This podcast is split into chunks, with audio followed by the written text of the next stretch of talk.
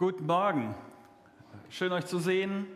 Ja, das Wedeln macht heute immer noch Sinn. Äh, das kann ich gut verstehen. Ich freue mich aber, dass ihr dabei seid und dass ihr euch aufgemacht habt. Und auch du, wenn du äh, uns zuguckst oder in einem unserer Gottesdienste bist, sehr schön, dass du dabei bist. Ich möchte gerne mit uns weitermachen mit diesen äh, Sommererinnerungen. Ich möchte das aber gerne tun, indem ich mit uns bete und wenn das geht, dann steht doch gern mit mir auf.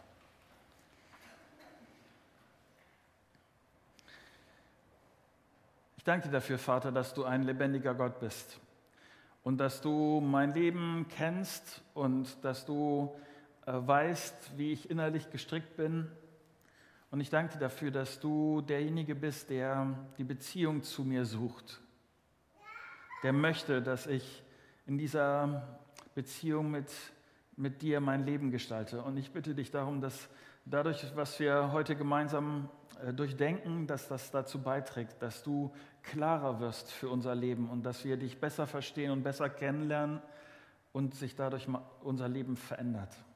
Und ich brauche da deine Worte, ich brauche, dass, dass du die Worte gebrauchst und dass sich das tut wirklich, dass unser Leben in Bewegung kommt. Amen. Setzt euch gerne.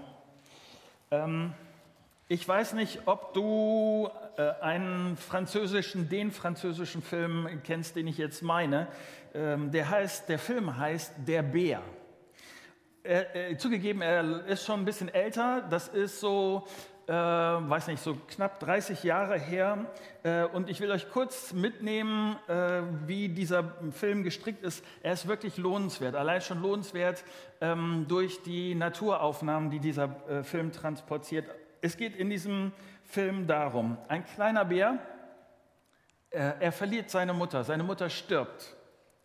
Und der Zuschauer weiß, dass die Chancen dieses kleinen Bärs jetzt allein in der Wildnis klarzukommen gleich null sind. Das wird nichts.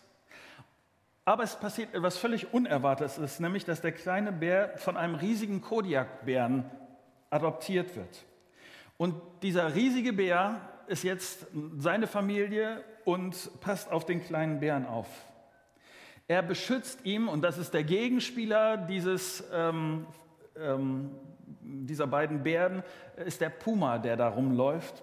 Er, der große Bär, bringt dem kleinen Bären äh, bei, wie er sich da benehmen muss. Ihr habt einen Filmausschnitt, ein Bild äh, aus der Werbung äh, dieses Films. Ähm, und der kleine Bär, der imitiert all das, was er von dem großen Bären kennt. Er wartet in einem Fluss, fängt Fische, so wie er das sieht bei seinem Vaterbär. Er stellt sich auf die Hinterbeine, um sich groß zu machen und da um, um den, ja, brüllt darum, um äh, schon mal das zu lernen, so Leute zu verscheuchen oder was auch immer. Ähm, wenn man das so sieht und sieht, wie der kleine Bär das imitiert, dann hat, fängt das so an, in einem die, die, die Hoffnung äh, zu machen, er könnte es schaffen, er könnte es schaffen. Er hat eine Zukunft. Eines Tages wird der kleine Bär von dem größeren Bär getrennt. Der kleine Bär fängt an, seinen Adoptivvater zu suchen und kann ihn nirgendwo entdecken. Und das, was passiert, wo, was man sich schon vorstellt, ist, der Puma kommt vorbei und denkt sich, jetzt ist meine Chance. Er kommt, er schleicht sich leise äh, an den kleinen Bären an und er, der kleine Bär steht jetzt diesem Puma gegenüber und der Puma setzt zum Sprung an und der kleine Bär reagiert genauso, wie er das vorher äh, trainiert hat äh, bei seinem Vater. Nämlich er stellt sich auf und dann macht er so diesen äh, großen Mann da, versucht äh, laut rumzubrüllen und man merkt, da kommt nur so ein Quiekser raus, nur so irgendwie was Jämmerliches. Ähm, und dann schwenkt die Kamera auf den Puma und in dem Blick des Pumas kann man plötzlich erkennen, wie Erschrecken sich zeigt. Er hört auf zu knurren und der Puma dreht sich und verschwindet wieder. Die, Pama, äh, die, Kamera dreht wieder zurück auf den kleinen Bären und der kleine Bär scheint wenigstens so ziemlich überrascht, dass das alles so funktioniert hat. Ähm, aber dann ändert sich die Kameraeinstellung und man sieht etwas, was man vorher nicht sehen konnte. Hinter dem kleinen Bären hat sich nämlich der riesige Kodiakbär aufgebaut und hat, was der kleine Bär nicht mitbekommen hat, hat dem Puma kurz mal gezeigt, wer der Chef ist. Große Tatzen, wildes Brüllen. Und der kleine Bär konnte ihn nicht sehen. Ähm, der Wald ist für den kleinen Bären die ganze Zeit ein sicherer Ort gewesen, weil er seinem Vater vertrauen konnte, auch wenn er ihn nicht sehen konnte. Wenn man manche Christen über Gott reden hört, dann könnte man denken, Gott ist tatsächlich wie so ein Riesenbär, der hinter mir steht und der mir meine Feinde verscheucht, auf den ich mich verlassen kann, der immer da ist, der nicht abhaut, wenn es schwierig wird. Und ich weiß nicht, wie es dir geht, aber ich merke, dass, dass das so eine tiefe Sehnsucht in mir antriggert. Mein Leben ist wild und durcheinander und intensiv und ich stehe vor verschiedenen Herausforderungen. Und ich hätte gerne im übertragenen Sinn so einen Riesenbären hinter mir, der mal, oh, so, mal richtig einen raushaut, wenn es ernst wird und, und so. Ich brauche jemanden, ich brauche Leute, auf die ich mich verlassen kann, auch dann, wenn es schwierig wird. Ist Gott so jemand? Ich habe einen Vers im Neuen Testament gelesen, der klingt so. Lest mit mir. 2. Thessalonicher 3, Vers 3. Doch der Herr ist treu. Er wird euch stärken und vor dem Bösen beschützen. Ich möchte mit dir heute nachdenken über den ersten Teil des Verses, nämlich was es bedeutet, wenn Gott sagt, dass er treu ist. Aber bevor ihr euch Gedanken darüber macht, was der zweite Teil des Verses die ganze Zeit bedeutet und äh, ihr euren Kopf darum zu berecht, möchte ich kurz, kurz sagen, wie ich das verstehe, dass Gott uns vor dem Bösen bewahrt. Paulus, der diesen Vers schreibt, macht an unterschiedlichen anderen Stellen deutlich, dass das nicht bedeutet, dass mir nichts Böses mehr, nichts Schlechtes mehr passieren könnte. Und mir ist das wichtig, dass Gott treu ist, bedeutet nicht, dass mein Leben nicht auch Probleme kennt, nicht Schwierigkeiten kennt. Hier in diesem Vers geht es um den Bösen, um den Teufel, um Gottes Gegenspieler. Ja, Christen glauben wirklich, dass es ihn gibt. Das hat nichts zu tun mit so einem dreizackigen, über Feuer mm, mit Fratze und so, überhaupt nicht. Aber er ist derjenige, der es darauf anlegt, Menschen von Gott wegzuziehen. Und darum geht es genau, dass Gott in, hier sagt, wenn ihr zu mir gehört, wenn ihr Teil meiner Familie seid, dann braucht ihr euch um diese Geschichte überhaupt keine Gedanken mehr zu machen. Ähm, er ist derjenige, der verspielt hat, der vorbei ist. Gott ist treu, er wird euch bei sich halten. Was bedeutet Gottes Treue ganz praktisch? Und ich habe angefangen in der Bibel zu lesen. Was sonst? Äh, und ich möchte mit euch äh, einige Bibelverse angucken, wo Gottes Treue beschrieben wird. Mein erster Gedanke, ähm, treu in, in Versprechen. Ganz am Anfang in, in der Bibel, in 5. Mose 32, Vers 4, wird Gott so beschrieben. Vollkommen und gerecht ist alles, was er tut. Er ist ein Fels. Auf ihn ist stets Verlass. Er hält, was er verspricht. Er ist gerecht und treu. Gott hält, was er verspricht. Ich weiß nicht, ob ihr euch das vorstellen könnt, aber für mich, als wir angefangen haben, dieses Gebäude umzubauen als Gemeinde, für mich war das eine der größten Herausforderungen, vielleicht auch einer der größten Ärgernisse, dass ich es nämlich mit Handwerkern zu tun gehabt habe und die Handwerker haben gesagt, ja, das bringe ich in Ordnung. Bestimmt, ich komme dann und dann, ich bin da und ich mache das. Und es passierte gar nichts, wenigstens nicht immer. Vielleicht kennst du das auch. Es ist, manchmal ist es ja so, dass schnell was versprochen ist, schnell was zugesagt ist und dann vergisst man es dann doch oder man kann äh, sein Versprechen nicht äh, halten oder. Aber bei Gott ist es nicht so. Gott vergisst nichts. Gott hält seine Versprechen. Was er sagt, wenn er sagt, er ist mit uns, er will uns Kraft geben und Mut geben, dann tut er das. Auf Gott ist Verlass. Für mich an, an dieser Stelle war die konkrete Frage, wie, wie zeigt sich das denn? Wie wird das praktisch? Welchen Unterschied macht das, ob Gott treu ist oder nicht? Also wenn ich Christ bin und an Jesus glaube, wie verändert Gottes Treue meinen Alltag? Und ich kann dir nur sagen, wie das mein Leben verändert hat. In meinen schwierigsten Momenten war ich nicht alleine und das hat für mich viel bedeutet. Gott war mit mir. Und ich sage dir, das hat mich mutiger gemacht, mutiger als ich von mir aus gewesen wäre. Ich habe Entscheidungen riskiert, die ich von alleine nicht gemacht hätte.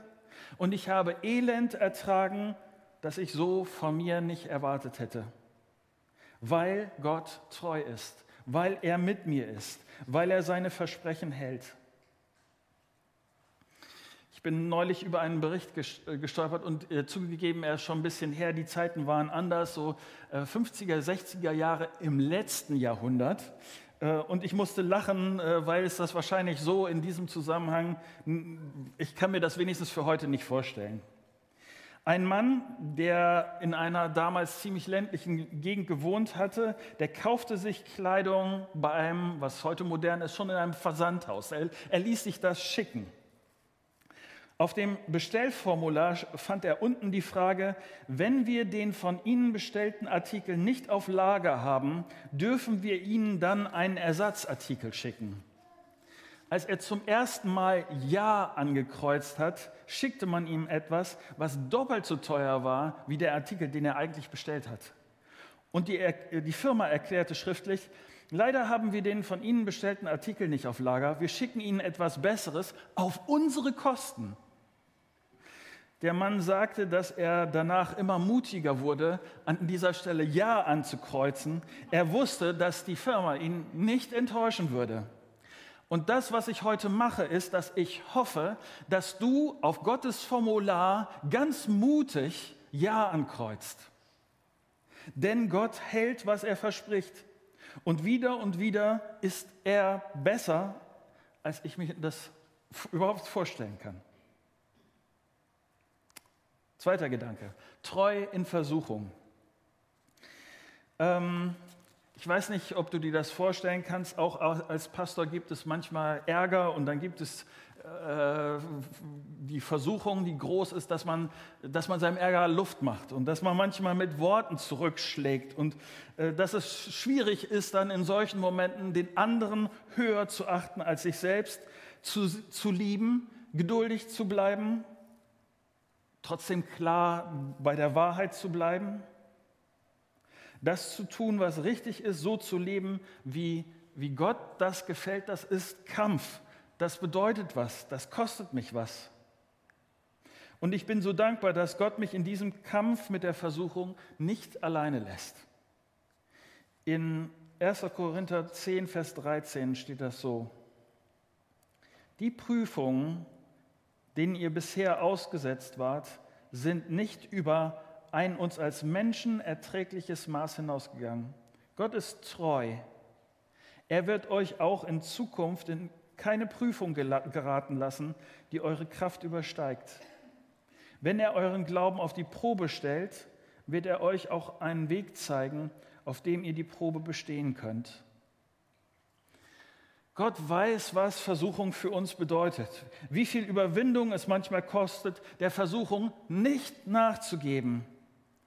Und trotzdem sagt Gott, ich bin mit dir, ich bin treu, lass mich, ich lass dich mit der Versuchung nicht alleine. Ich will dir helfen, da durchzukommen, nicht zu resignieren, nicht aufzugeben, nicht am Boden liegen zu bleiben, Gottes Wunsch ist, dass du und ich, dass wir erleben, dass die Sünde in unserem Leben mehr und mehr verliert.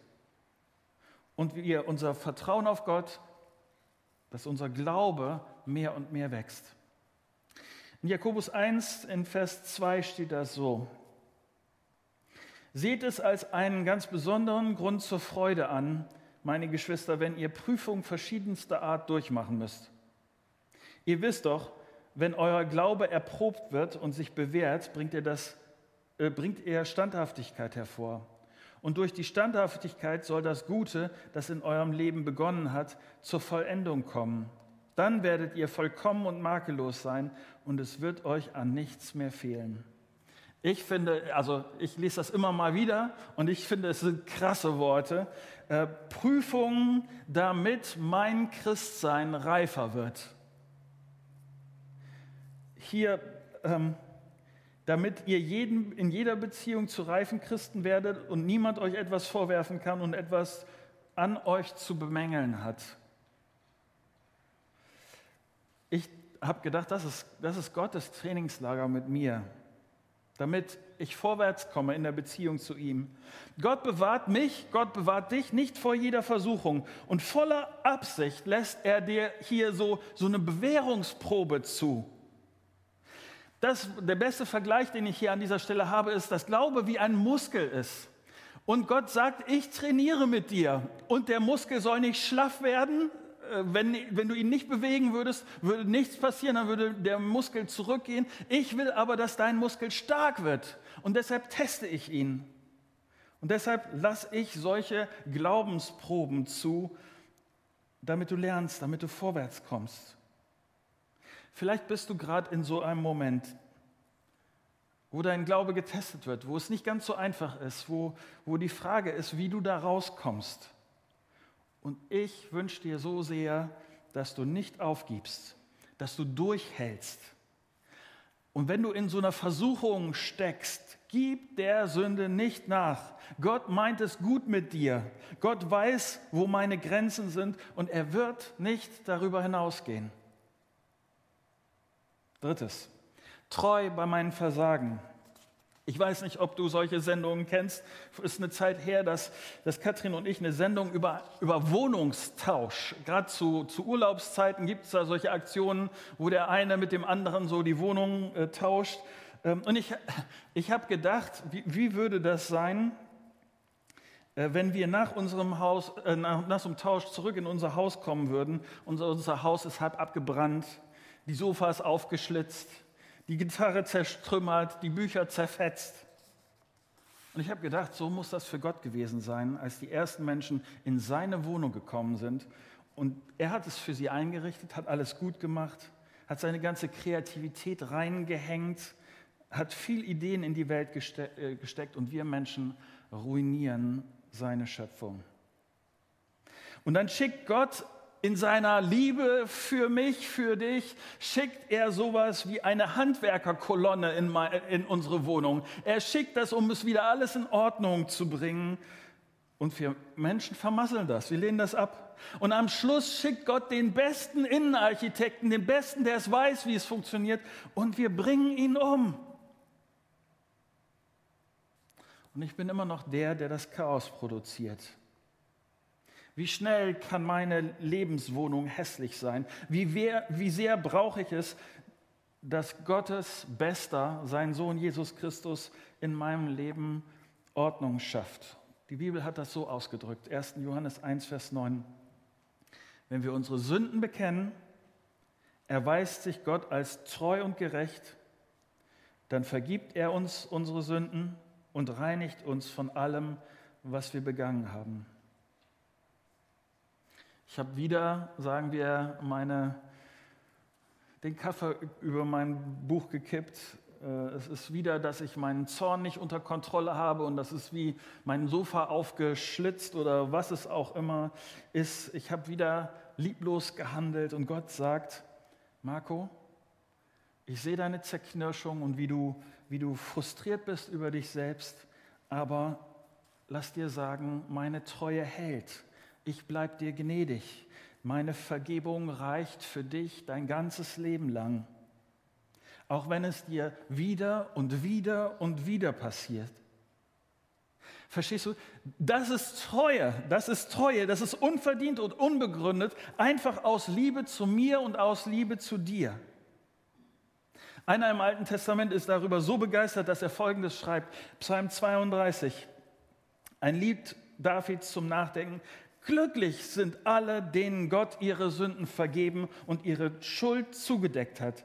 Glücklich ist der Mensch, dem Gott seine Sünden nicht anrechnet, der mit Gott kein falsches Spiel treibt. Erst wollte ich, äh, ich dir, Herr, meine Schuld verheimlichen, doch davon wurde ich so schwach und elend, dass ich nur noch stöhnen konnte. Tag und Nacht bedrückte mich dein Zorn, meine Lebenskraft vertrocknete wie Wasser in der Sommerhitze. Da endlich gestand ich dir meine Sünde. Mein Unrecht wollte ich nicht länger verschweigen. Ich sagte, ich will dem Herrn meine Vergehen bekennen. Und wirklich, du hast mir meine ganze Schuld vergeben.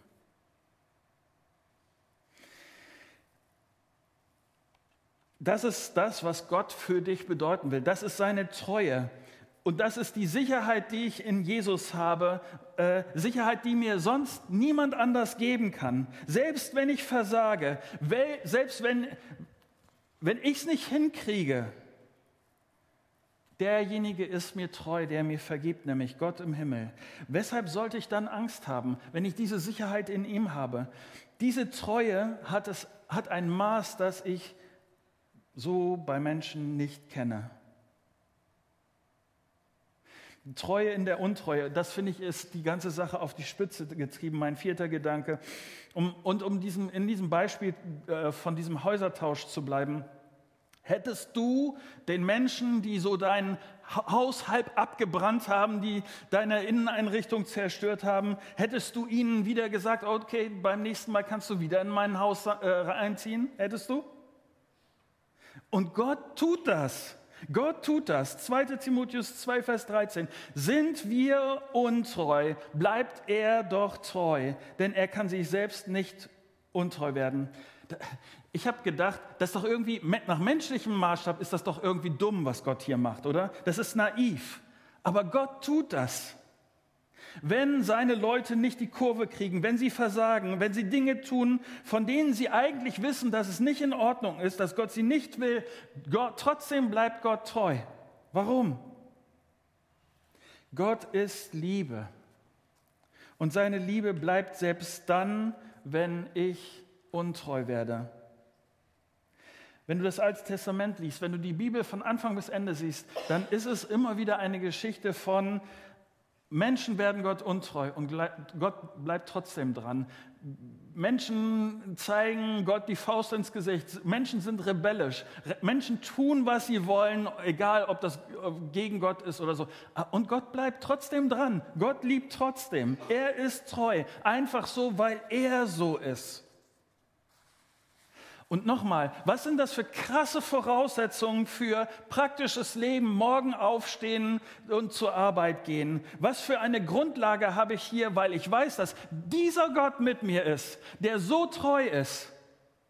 Ich muss nicht dauernd ängstlich fragen, wie mache ich auch irgendwas falsch und äh, ist das jetzt alles richtig, sondern Gott sagt mir in seiner Treue, sei mutig, ich bin mit dir, verlass dich auf mich alles gut.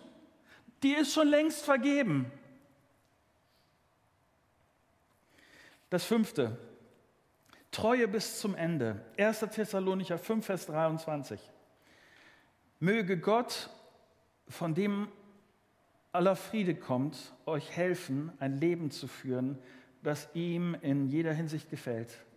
Er bewahre euch ganz und gar, damit ihr fehlerlos seid an Geist, Seele und Leib, wenn unser Herr Jesus Christus kommt. Gott hat euch dazu erwählt. Er ist treu und was er in euch begonnen hat, dann bringt, das bringt er auch ans Ende, ans Ziel. Das ist das, was passieren wird. Einmal wird die Erde, so wie, wir, wie sie existiert, zu Ende gehen und Jesus wird wiederkommen. Und die Frage ist, wie, wie wird er mich treffen? Und gehörst du ohne Einschränkungen zu Jesus, wie das hier in diesem Vers steht?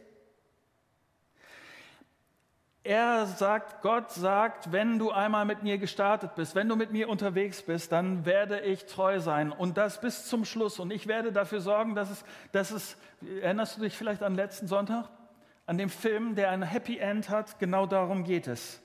Ähm, und das beschreibt diesen großen Gott hier.